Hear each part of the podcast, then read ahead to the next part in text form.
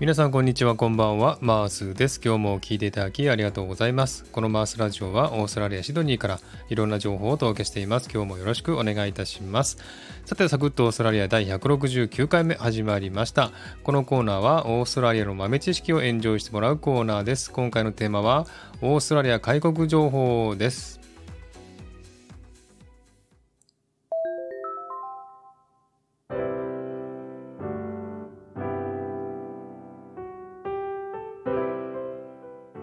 えー、さてですね、えー、2020年3月にですね、オーストラリアは、えー、国境閉鎖を始めたわけなんですが、えー、そこからようやくですね、えー、開国に向かってきたという情報が入ってきましたので、皆さんにお知らせしたいなと思っております。11月22日、オーストラリアのスコット・モリソン首相は、2021年12月1日からワクチンフル接種された日本人は旅行免除及び隔離なしで日本からオーストラリアへ旅行できることを発表しました。これは日本だけではなくてね、韓国もそうなんですけどもね、同時に韓国と日本がオーストラリアへ旅行する隔離なしで旅行できるということを発表したわけなんですね。その条件としまして、え日本のパスポートを持っていること、え有効なオーストラリアのビザを持っていること、TGA で承認されている接種証明があること、搭乗72時間以内の陰性証明がある人、日本からの出発で豪州に入国する人ということになっておりまして、日本以外の国から旅行する日本人は対象外であるということですね。一応日本人の方がオーストラリアに来るときに、えー、隔離免除なんですけれども、えー、日本以外から出発した、え、日本人は対象外ということですね。どうしてもね、日本から出発しないといけないということらしいですね。そして対象となるオーストラリアの州はですね、ニューサウスウェールズ州、ビクトリア州、首都特別地域だけということですので、その他の州に入国する際は、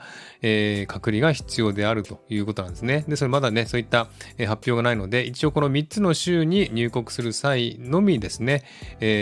隔離をなして入国できるということなんですね。そして対象となるビザはですね、観光ビザ、学生ビザ、ワーキングホリデービザ、スキルビザ、一時就労ビザというね、こういったビザを持っている人はですね、隔離なしでオーストラリアに来れるということなんですね。ですので、もうですね、日本人の方は日本から出発してオーストラリアに来るとき、オーストラリアでもう旅行がね、できるということなんですね。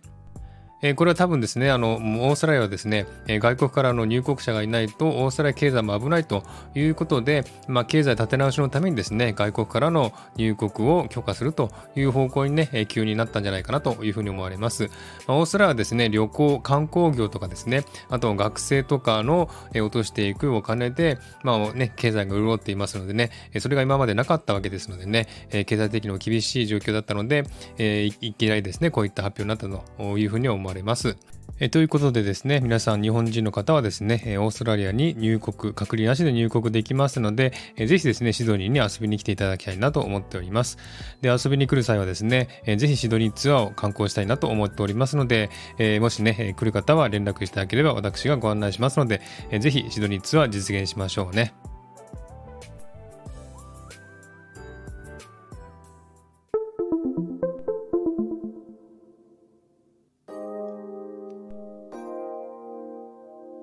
はい、えー、ということでね、日本からオーストラリア入国の際、隔離がですね、12月1日から必要なくなるというお知らせでした。えー、ただしですね、これは日本からオーストラリアへの入国に関してであり、えー、オーストラリアから日本への入国はまだ隔離が必要なんですね。えー、ですので、これはオーストラリアのみの条件であるということですのでね、えー、これは日本のね、情報を待つしかないですね。えー、日本での隔離がなくなってくれればですね、私もすぐに日本に行きたいんですけれどもね、えー、早く実現することを願っています。